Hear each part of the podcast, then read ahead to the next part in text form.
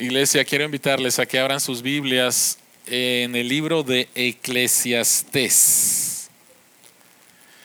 El libro de Eclesiastés, la mitad de la Biblia vas a encontrar el libro de los Salmos y después vas a encontrar el libro de Proverbios y después el libro de Eclesiastés. Eclesiastés capítulo 3. Hoy es el último domingo del año. Entonces este es el último sermón del año. ¿Sí? Este es el último sermón del año. Eclesiastés capítulo 3, versículos de el 1 al 14. Eclesiastés capítulo 3, versículos del 1 al 14, este mensaje se llama Feliz Año Nuevo. Feliz Año Nuevo. La palabra del Señor dice, todo tiene su momento oportuno. Hay un tiempo para todo lo que se hace bajo el cielo. Un tiempo para nacer y un tiempo para morir. Un tiempo para plantar y un tiempo para cosechar, un tiempo para matar y un tiempo para sanar, un tiempo para destruir y un tiempo para construir, un tiempo para llorar y un tiempo para reír, un tiempo para estar de luto y un tiempo para saltar de gusto, un tiempo para esparcir piedras y un tiempo para recogerlas, un tiempo para abrazarse y un tiempo para despedirse. Un tiempo para intentar y un tiempo para desistir. Un tiempo para guardar y un tiempo para desechar.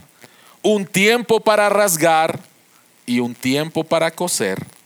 Un tiempo para callar y un tiempo para hablar. Un tiempo para amar y un tiempo para odiar. Un tiempo para la guerra y un tiempo para la paz. ¿Qué, ¿Qué, provecho saca quien trabaja de tanto afanarse? He visto la tarea que Dios ha impuesto al género humano para abrumarlo con ella.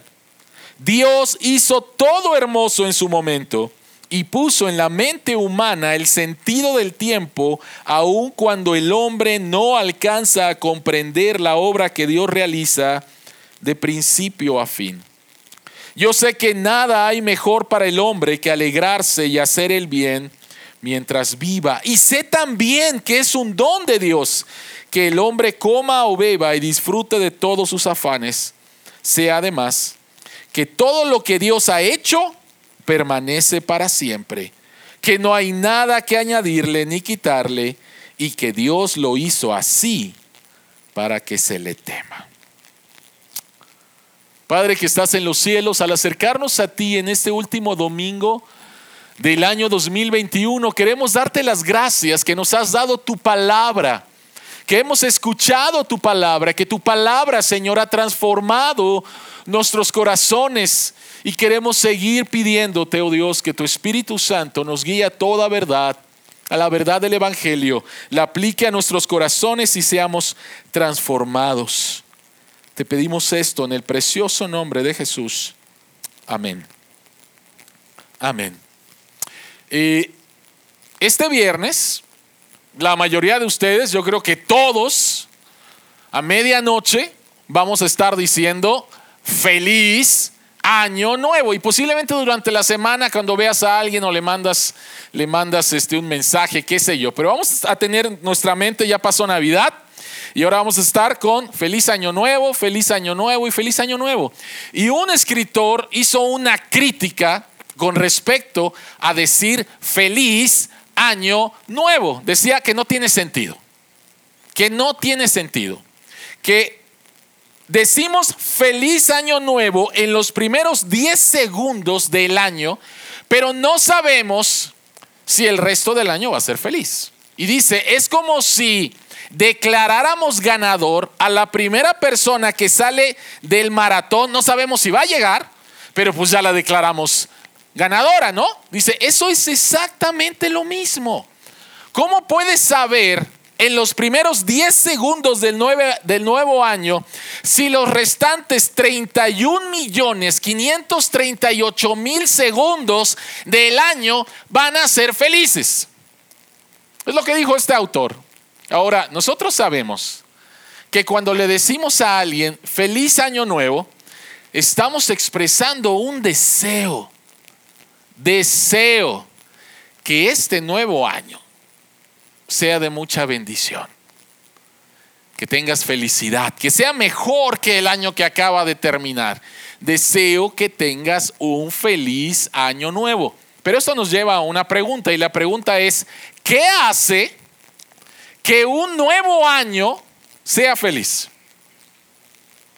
¿Qué hace que un nuevo año sea feliz?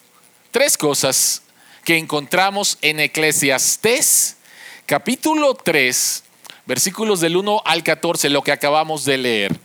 No sé qué planes tienes para el nuevo año pero creo que todos debemos de escuchar lo que la palabra de Dios nos está diciendo. ¿Qué hace que un nuevo año sea feliz? Si tienes ahí tu bosquejo, alguien me preguntó, oye, ¿dónde está esto de los bosquejos? Bueno, tú puedes encontrar el bosquejo cada domingo en nuestra página de internet o en nuestras redes sociales y ahí tú puedes bajarlo.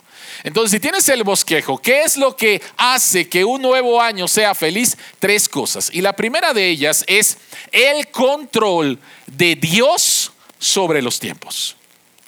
La segunda de ellas es el propósito de Dios en los tiempos. Y el tercero es la redención de Dios sobre los tiempos. ¿Qué es lo que hace que un nuevo año sea feliz? El control el propósito y la redención de Dios sobre los tiempos. Así que vayamos al punto número uno. Vamos al punto número uno, el control de Dios de los tiempos. Versículo uno dice lo siguiente, todo tiene su momento oportuno. Hay un tiempo para todo lo que se hace bajo el cielo. Esa frase bajo el cielo, tú la vas a encontrar continuamente en el libro de Eclesiastes. Y bajo el cielo es otra vez aquí en la tierra. Después de esta frase, el autor va a dar una lista en pares de cosas que se contraponen, de cosas que se contraponen. Y dice otra vez que hay un tiempo para vivir, que hay un tiempo para morir, que hay un tiempo para reír, que hay un tiempo para llorar. Y yo creo que en, estos, en esta lista, versículos del 2 al 8, tenemos que hacer dos observaciones. La primera de ellas, la primera observación que tenemos que hacer es que no se trata de una prescripción de la Biblia para que arregles tu horario del 2022 con base a ella. No va por ahí. A ver, dice la Biblia que hay un tiempo para amar y hay un tiempo de odiar. Ah, ok, entonces el primer día del año del 2022, de las 9 a las 10 voy a amar, de las 10 a las 11 voy a odiar, de las 11 a las 12 voy a hacer la guerra, de las 12 a la 1... No, no va por ahí. ¿Ok? No va por ahí. Esa es la primera observación. No se trata de que la Biblia esté prescribiendo lo que tienes que hacer, no. La Biblia está describiendo, el autor está describiendo las estaciones de la vida, los tiempos normales de la vida. Y al leerlo, al leer toda esta lista, yo creo que te has identificado, has experimentado parte de esta lista. Por ejemplo, David y Aranza experimentaron este año vida. Dios les dio una preciosa hija. Pero muchos de nosotros experimentamos muerte. Tuvimos que enterrar a seres amados. Lo escuchamos en el testimonio de Alma. Algunos de ustedes experimentaron momentos de llanto, situaciones muy difíciles en su vida. Y algunos de ustedes estuvieron riéndose, gozosos de las buenas noticias que recibieron. Algunos de ustedes tuvieron que cerrar negocios o perdieron su trabajo. Algunos de ustedes empezaron una nueva aventura laboral o una nueva oportunidad de trabajo. Algunos de ustedes empezaron nuevas relaciones. Algunos de ustedes terminaron con algunas relaciones. Así que lo que encontramos en primer lugar aquí es una descripción de los momentos, de las estaciones de la vida al vivir en este mundo caído. Pero la segunda observación que debemos de hacer con respecto a esto es que todas las estaciones, todos los tiempos que tú y yo vivimos, tú no tienes control de absolutamente nada. Absolutamente nada. Tú no tienes control. David y, Aranza no tenían control de cuándo iban a ser Catalina.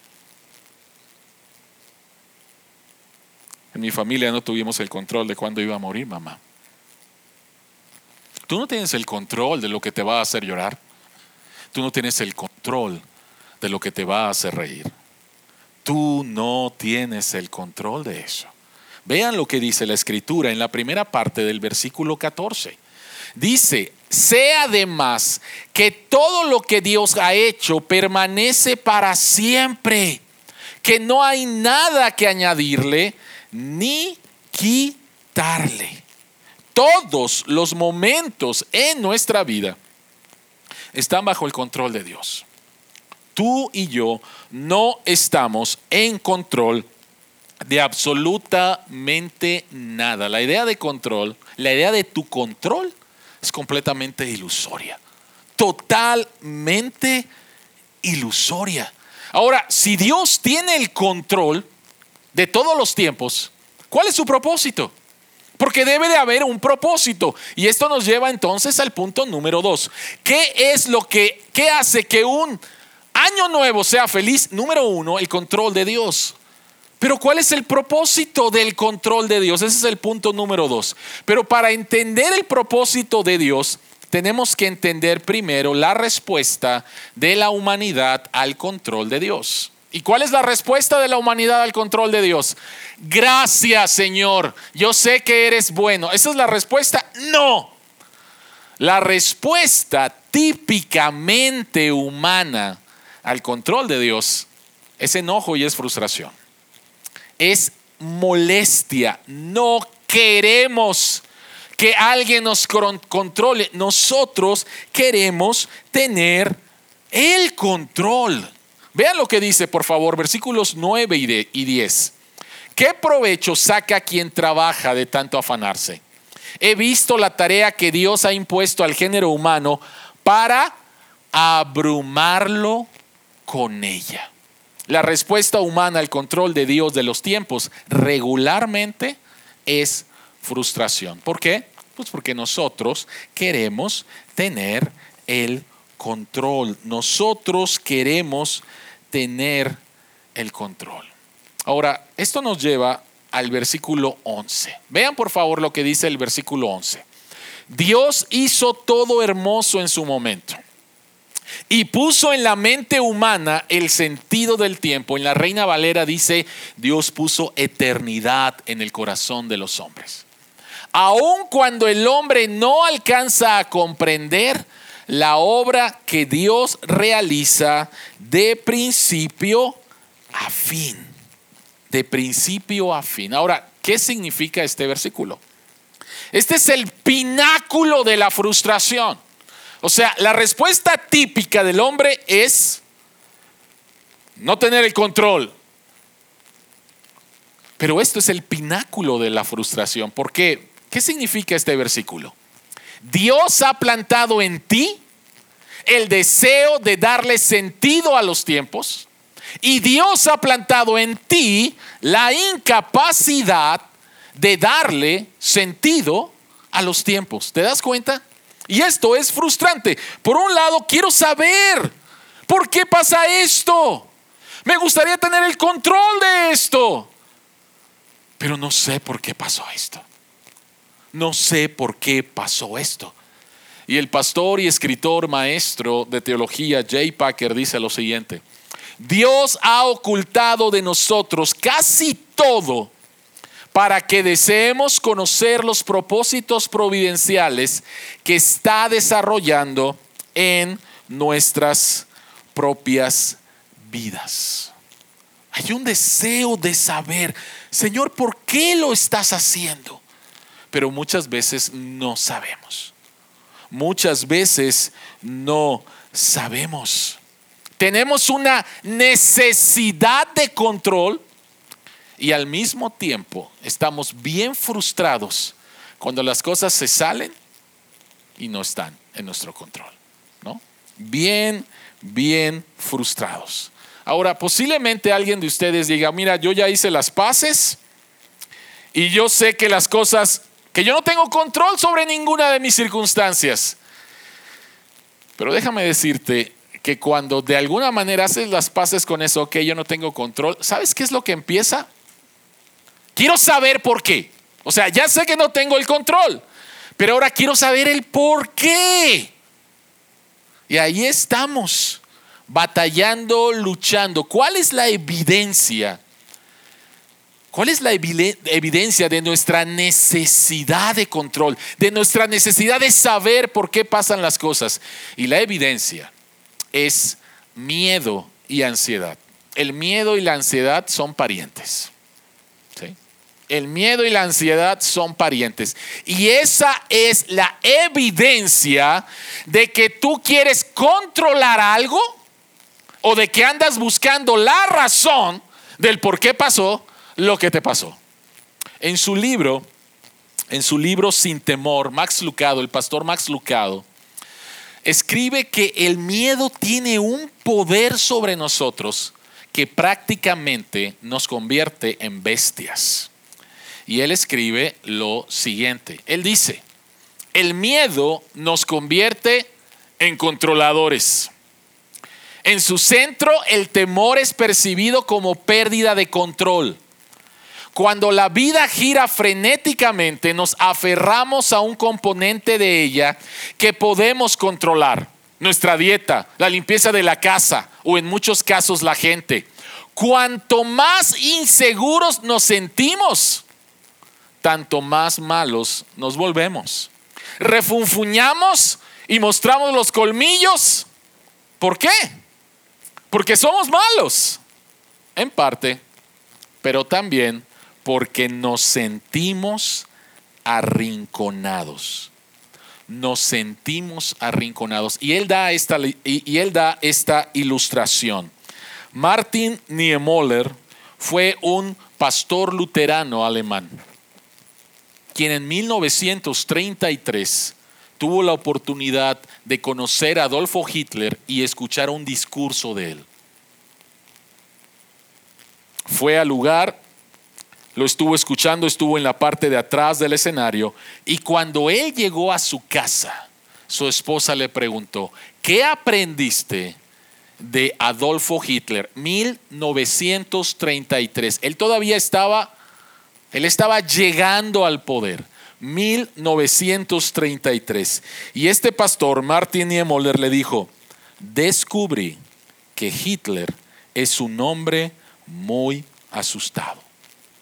El temor le dará rienda suelta al tirano que hay adentro. El temor de controlar, controlar, controlar. Cualquier parecido con algún político actual es mera, no, no es mera, no es mera coincidencia. ¿Ok? Pero no tan solo hablamos de políticos, hablemos acerca de nosotros. ¿sí? Nuestra necesidad de controlar, nuestro temor, nuestro miedo, nuestra ansiedad y en lo que nos convierte. Y entonces, la pregunta es, ¿cómo podemos ¿Cómo podemos ser transformados? Si esta es la respuesta normal del ser humano ante el control de Dios, ¿cuál es el propósito de Dios entonces para el control de los tiempos? Y su propósito es cultivar en ti un corazón de confianza cultivar en ti un corazón de confianza. Ven lo que dice la segunda parte del versículo 14. Sea además que todo lo que Dios ha hecho permanece para siempre y que no hay nada que añadirle ni quitarle y que Dios lo hizo así para que se le tema. La palabra temor, la palabra temor significa aquí asombro, adoración. O sea, tú ves y ves lo que Dios está haciendo. Y esto te debe de llevar a quedarte asombrado de lo que Dios está haciendo y entonces llevarte a adorarlo. Por lo tanto, Dios controla los tiempos de tu vida con el propósito que le adores y Dios no te permite entender el por qué pasan las cosas en tu vida para que le adores. Y aquí adoración es confianza. Lo voy a decir otra vez. Dios controla los tiempos de tu vida con el propósito de que confíes en Él, que lo adores. Y Dios no te permite entender el por qué pasan las cosas en tu vida para que también le adores. Ahora, vamos a suponer que por un momento Dios te permite ver el panorama general de tu vida y explicarte a detalle por qué está haciendo las cosas y llevarte al futuro y que tú sepas todo lo que va a suceder. Si eso fuera una realidad, lo que estaríamos diciendo es que tú eres Dios y que tú eres soberano y que no lo necesitas a Él, porque ya sabes absolutamente todo lo que va a ocurrir en tu vida y tienes el control de todo. Estamos diciendo que tú eres soberano, básicamente tú eres Dios. Y eso es exactamente la primera, de lo que se trató la primera tentación. En Génesis capítulo 3, nuestros primeros padres, Adán y Eva, fueron tentados con esta, con esta, ah, con esta atracción de tener el control con que Dios les ha dicho. Mira, no es cierto, Dios es un mentiroso te está ocultando una bendición para tu vida. Dios sabe, número uno, no vas a morir, ok, no vas a morir, no es cierto. Número dos, Dios sabe que si comes de ese fruto, vas a ser como Él. No vas a morir y vas a conocer el bien y el mal. Entonces, déjenme parafrasear la, ah, déjenme parafrasear la tentación y la respuesta de las respuestas de Eva cuando la mujer vio que el fruto del árbol la haría como Dios y le daría el control, la comió y se lo dio a su marido. Paráfrasis de Génesis capítulo 3, 6. Ser como Dios y tener el control, claro, obvio. ¿Cuándo? ¿Dónde firmo? Ya, ahorita. La primera tentación del ser humano tuvo que ver con el control. Ahora, ¿Alguna vez se han preguntado por qué Dios les prohibió comer de ese árbol, del fruto de ese árbol? O sea, ¿por qué? ¿Por qué? ¿Que acaso había algo especial en ese árbol, y, en ese fruto? Y la respuesta es no el árbol del conocimiento del bien y del mal y el fruto de ese árbol no era algo especial, diferente, tenía un color más llamativo. No va por ahí. Entonces, ¿por qué Dios no les dijo el por qué? O sea, Dios, ¿por, qué lo prohibió Dios? No, era de que si tomabas del árbol, eh, perdón, del fruto de ese árbol te iba a dar diarrea o cosas así. No, no, no, no va por ahí. Entonces, ¿por qué Dios no les permitió, no les dio una razón para eso? Dios no les dio a nuestros primeros padres una razón por la cual no comer del árbol, porque quería que la única razón para no comer del árbol, fuera porque confiaban en Él. Oye papi, ¿por qué? Confía en mí. Oye, mami, ¿por qué? Confía en mí. Oye, confía en mí. Confía en mí. Hay personas que dices, ay, por favor, no voy a confiar en ti. Pero por favor, nuestros primeros padres en el Edén, cuatro relaciones perfectas, Dios, prójimo, ellos mismos, la creación. un jardín lleno de árboles, conociendo a, su creador de una manera que tú y yo todavía no lo hemos conocido. Dios bajando al huerto de él, teniendo comunión con él. Y Dios les dice, de ese árbol, por favor, no. Confíen en mí. Confíen en mí. Y lo que Adán y Eva hicieron es, creyeron la mentira de que podían vivir una vida plena separados de su creador. La misma mentira que el día de hoy. Puedes vivir. Puedes encontrar felicidad, puedes encontrar propósito, puedes encontrar plenitud, puedes encontrar todo lo que tú quieras fuera de Dios. No lo necesitas. Y tristemente seguimos viviendo. La pandemia es parte de ello seguimos viviendo las consecuencias de creer la mentira, de seguir creyendo la mentira. Esto pasa una y otra vez. Dios quiere que confíes en Él. Y Él te ha dado millones de razones. Y la razón más grande que es en la cruz, para que confíes en Él para que confíes en Él. No estar buscando razones, sino solamente confiando en su amor. En su discurso de Navidad, en el año de 1939, el rey Jorge VI, el papá de la actual reina de Inglaterra, en uno de los momentos más difíciles de Inglaterra, la Alemania nazi había arrasado con Europa y estaba lista para entrar en Inglaterra. Y el rey Jorge VI estaba batallando con cáncer en su cuerpo y tiempo después él muere. Y en ese tiempo difícil, Navidad de 1939, él da un discurso a toda la comunidad británica. Y al final de su discurso, él utiliza un poema que era conocido por los británicos. Y él dice lo siguiente citando este poema le dije al hombre que estaba en la puerta del año, dame una luz para que pueda caminar con seguridad hacia lo desconocido. Y él respondió, sal a las tinieblas y pon tu mano en la mano de Dios.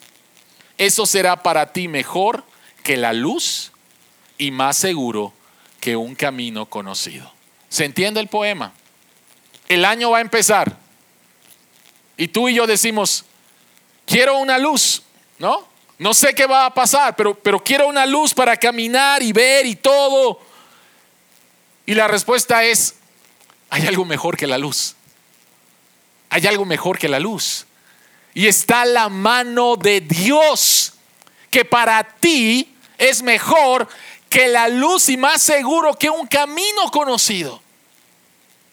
Quiero preguntarte, ¿qué prefieres para el año 2022? ¿Certidumbre de todas las cosas que te van a pasar a ti y lo que va a pasar en el mundo? ¿O no saber nada y tener la mano de Dios? Seamos honestos. Seamos honestos. Yo quiero certidumbre, ¿no? Yo, yo quiero saber todo, ¿no?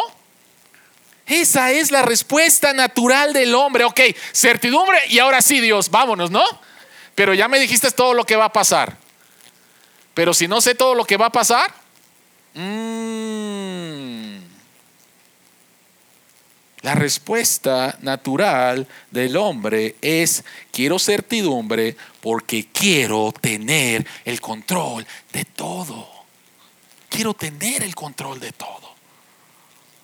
¿Cómo cambiamos eso? ¿Cómo cambiamos eso? ¿Qué hace que un nuevo año sea feliz? Número uno, el control, saber que todo está bajo las manos de un Dios que me ama, que es soberano y que es santo y Él tiene el control de todo. En segundo lugar, que Él tiene el propósito de que yo siga creciendo en confianza en Él conociendo su carácter y confiando más en Él. Pero lo que cambia de querer tener el control a seguir creciendo en confianza con Dios es la redención de Dios de los tiempos. Número tres la redención de Dios de los tiempos. El control de Dios de los tiempos es mostrado a lo largo de las escrituras, pero especialmente en los evangelios, a través del nacimiento, vida y la muerte de nuestro Señor Jesucristo. ¿Por qué Jesucristo nació cuando nació hace más de dos mil años? ¿Por qué no nació antes? ¿Por qué no nació después? Gálatas capítulo 4, versículo 4 dice, pero cuando se cumplió el plazo, en la Reina Valera, en la Reina Valera dice en el tiempo perfecto, ¿sí? En el tiempo propicio. Pero cuando se cumplió el plazo, Dios envió a su hijo, nacido de mujer, nacido bajo la ley. Dios tenía establecido cuándo. Marcos capítulo 1, versículo 15, las primeras palabras registradas de Jesús en el Evangelio de Marcos. Y él dice, se ha cumplido el tiempo. ¿Por qué Jesucristo no empezó su ministerio a los 15 años, a los 16, a los 20, a los 25? ¿Por qué empezó a los 30? Porque el tiempo se había cumplido.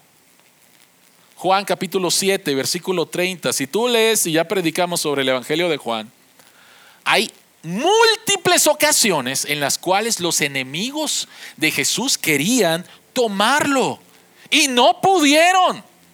Y el texto dice, no había llegado su hora. Por más que quisieran, no lo iban a no, no, no, no lo iban a poder tomar porque no había llegado su hora. Y cuando llegó su hora, Jesucristo dijo, la hora ha llegado. Y entonces sí lo tomaron. Jesús nació en el tiempo correcto, vivió en el tiempo correcto y murió en el tiempo correcto para redimir los tiempos. Para redimir los tiempos. Dios entró en este mundo en la persona de Jesús.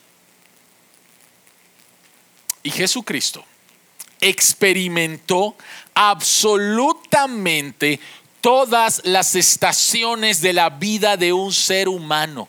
No sé qué idea tienes de Jesús. Algunos piensan que Jesucristo no fue humano, pero Jesucristo nació como un bebé. A Catalina, como un bebé y todos saben, a Catalina le tienen que cambiar los pañales. Yo no me puedo imaginar que el Dios que hizo los cielos y la tierra se sometiera a un par de adolescentes para que le cambiaran los pañales. Jesucristo experimentó, nació como un bebé, experimentó lo que significa perder a un ser querido. Perdió a su padre, perdió a José. Jesucristo experimentó el poder estar y alegrarse en una boda, en las bodas de Caná. Y Jesucristo experimentó el que las personas más cercanas a él, su familia, lo creyeran loco.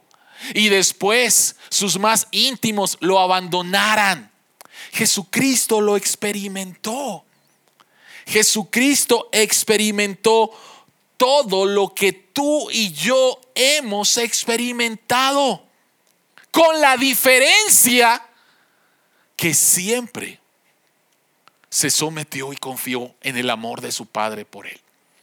En Mateo capítulo 4, Jesucristo está siendo tentado por la serpiente. Nuestros primeros padres fueron tentados en Génesis 3, Jesucristo fue tentado en Mateo capítulo 4. Nuestros primeros padres fueron, eh, eh, fueron tentados en un paraíso. Jesucristo fue tentado en un desierto, pero la tentación era la misma. Toma el control. Toma tú el control. Ah, dices que eres Dios. Ah, dices que Dios te trajo a este desierto y tienes hambre. Dios te ha abandonado. Dios no tiene cuidado de ti. Pero tú tienes el control, ¿no? Órale, esos, esos piedras que se conviertan en pan. Jesucristo dijo no. Jesucristo dijo no. No solo de pan vivirá el hombre, sino de todo lo que sale de la boca de Dios. Y Jesucristo se somete y confía en el amor de su Padre. Y llegamos al huerto de Getsemaní. Y en el huerto de Getsemaní Jesucristo está luchando en oración. Y básicamente ustedes saben, Jesucristo le está pidiendo a Dios, ¿hay alguna otra forma de salvarlos en las cuales yo no vaya, yo no vaya a la cruz? yo no tenga que separarme de ti, Padre. Hay otra forma, porque la verdad tengo miedo. Y Dios le dice, no hay otra forma.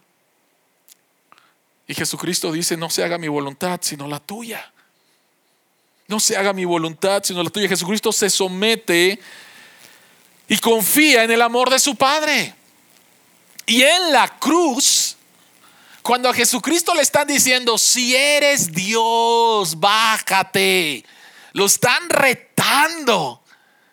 Jesucristo se queda callado.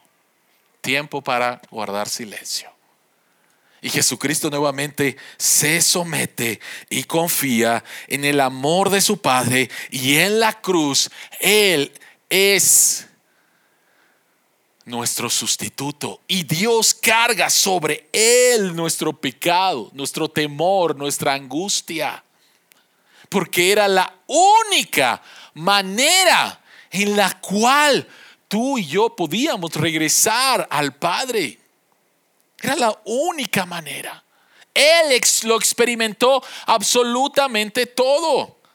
Ve por favor lo que dice Hebreos 4:15. Porque no tenemos un sumo sacerdote incapaz de compadecerse de nuestras debilidades, sino uno que ha sido tentado en todo, de la misma manera que nosotros, pero sin pecado. Pero sin pecado.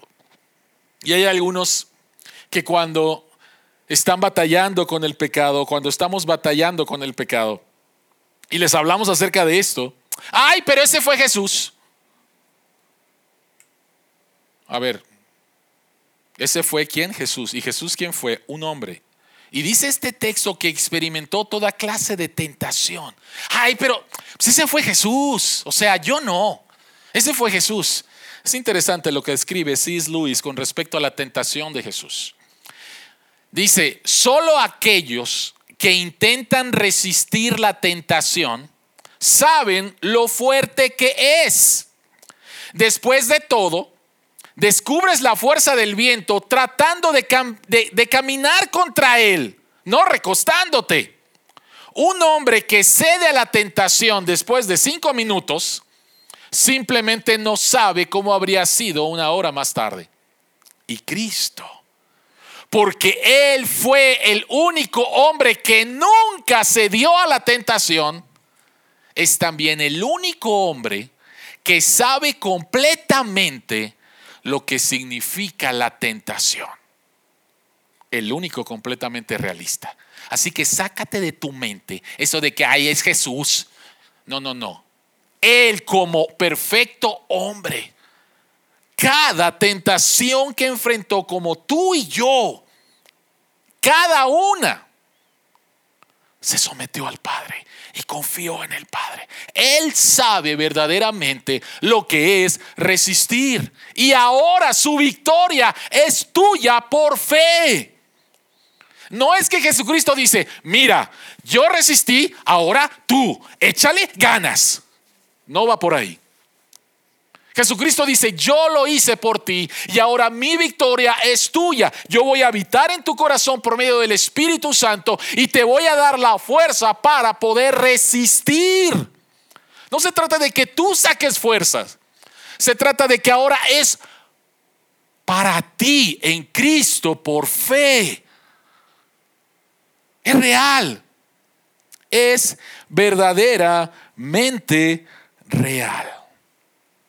Y entonces somos llamados en los momentos en los cuales queremos tener el control, estamos vuelto locos porque queremos el porqué y entonces el miedo y la ansiedad empiezan a invadirnos y empezamos a afectar a otros a nuestro alrededor. En esos momentos Dios te llama a que regreses, te vuelvas a Jesús y puedas verlo nunca, nunca fue controlado por la ansiedad, nunca fue controlado por el miedo. Y ahora su victoria es tuya. Su victoria es tuya por fe. Es parte de las buenas noticias del Evangelio para nosotros los creyentes. Miren por favor las palabras de Jesús en Mateo capítulo 6, versículos 25, 32 y 34. Jesucristo dice, no se preocupen por su vida. ¿Qué comerán o beberán? Ni por su cuerpo, cómo se vestirán. ¿No tiene la vida más valor que la comida y el cuerpo más que la ropa? Los paganos andan tras todas estas cosas, pero el Padre Celestial sabe, Dios sabe que tú las necesitas. Más bien busca primeramente el reino de Dios y su justicia, y todas estas cosas le serán añadidas. Por lo tanto, no se angustien por el mañana, el cual tendrá sus propios afanes. Cada día tiene ya sus problemas. ¿Qué es lo que dice Jesús? Jesús dice, no te angusties, no temas, solamente confía en tu Padre. Deja de vivir como un huérfano. Tienes un Padre. Tienes un Padre. A veces he escuchado a algunas personas, pero es que me cuesta confiar en Dios. Y la pregunta es, ¿por qué te cuesta confiar en Dios? Él dio su vida por ti en la cruz. ¿Acaso no es la mayor muestra de su amor por ti? ¿Acaso Dios te salvó y después ah, te va a desechar? ¿Acaso Dios nos está engañando? Él nos ha dado absolutamente todo, nos dio a Cristo. Y, después se va a olvidar de nosotros. De ninguna manera, iglesia. De ninguna manera. De ninguna manera. la escritura dice, si cuando éramos enemigos, no escatimó a su propio Hijo. ¿Cuánto más no nos dará juntamente con Él todas las cosas que necesitamos? Entonces, somos llamados a confiar en el Señor. Pregunta, ¿de qué tienes miedo? ¿Qué es lo que te está angustiando ahorita? Y tu respuesta va a revelar tu hambre por control. ¿Y sabes qué más va a revelar? Lo horrible que posiblemente está siendo tu vida. Quiero tener el control de mis hijos, quiero tener el control de mi esposo, quiero tener el control de mi esposa, quiero tener el control de mi negocio, quiero tener el control sobre AMLO, quiero tener el control sobre los enemigos de AMLO, quiero tener... Por favor, esa no es la vida que Dios quiere que tú vivas. Te muestro un camino mejor. Eclesiastés 3, 12 y 13 dice, yo sé que nada hay mejor para el hombre que alegrarse y hacer el bien mientras viva. Y sé también que es un don de Dios que el hombre coma o beba y disfrute de todos sus afanes. Tenemos una lucha, queremos tener certidumbre en todas las cosas que, que, queremos hacer. Pero déjame decirte que lo más cierto, lo más cierto y lo más cierto de esta vida es el nacimiento de Jesús, la vida de Jesús, la muerte de Jesús, la resurrección de Jesús, la ascensión de Jesús y la vida actual de Jesús a tu favor como nuestro sumo sacerdote intercediendo por ti todos los días delante del Padre. La obra del Espíritu Santo es que esta vida, muerte, resurrección, ascensión de Jesús sea más real en tu vida que la persona que está a tu lado en estos momentos. Que la persona que está a tu lado en estos momentos la vida de Jesús resucitado, conociéndolo por medio de su palabra. Esa es la certidumbre que tú y yo necesitamos, no la que tu miedo y tu angustia te dicen que necesitas, la certidumbre que necesitamos. Tengo un Dios, tengo un Padre que me ama, me amó tanto que envió a Jesucristo. Tengo un Salvador que es mi sumo sacerdote en los cielos y que intercede por mí 24/7. Tengo al Espíritu Santo en mí, soy templo de Dios y Él me está transformando. Tengo la certidumbre de que el que empezó la buena obra la va a terminar. Dios ya me ha mostrado el futuro donde me veo en esa multitud de toda lengua, tribu, nación, raza, piel, color, alabando al Cordero. Y esa es la certidumbre que tú y yo necesitamos al finalizar este año y al empezar el nuevo año. Así que el próximo viernes, que tú digas, feliz año nuevo. Recuerda que lo que hace feliz un nuevo año es el control de Dios de los tiempos es el propósito de Dios de los tiempos y es la redención de Dios de los tiempos en nuestro precioso Salvador, Jesucristo. Oremos. Padre, queremos ah, pedir perdón porque muchas veces queremos tener el control, desconfiamos de tu amor, vivimos en la necedad, Señor de pensar que nuestros planes son mejores a los tuyos. Y experimentamos la horrible vida de un huérfano. Señor, gracias por tu paciencia, por tu amor. Gracias que tus propósitos, Señor, son mejores que los nuestros. Gracias, Señor, que tú deseas seguirnos transformando. Y Padre, permítenos seguir profundizando en la salvación que nos has dado en Cristo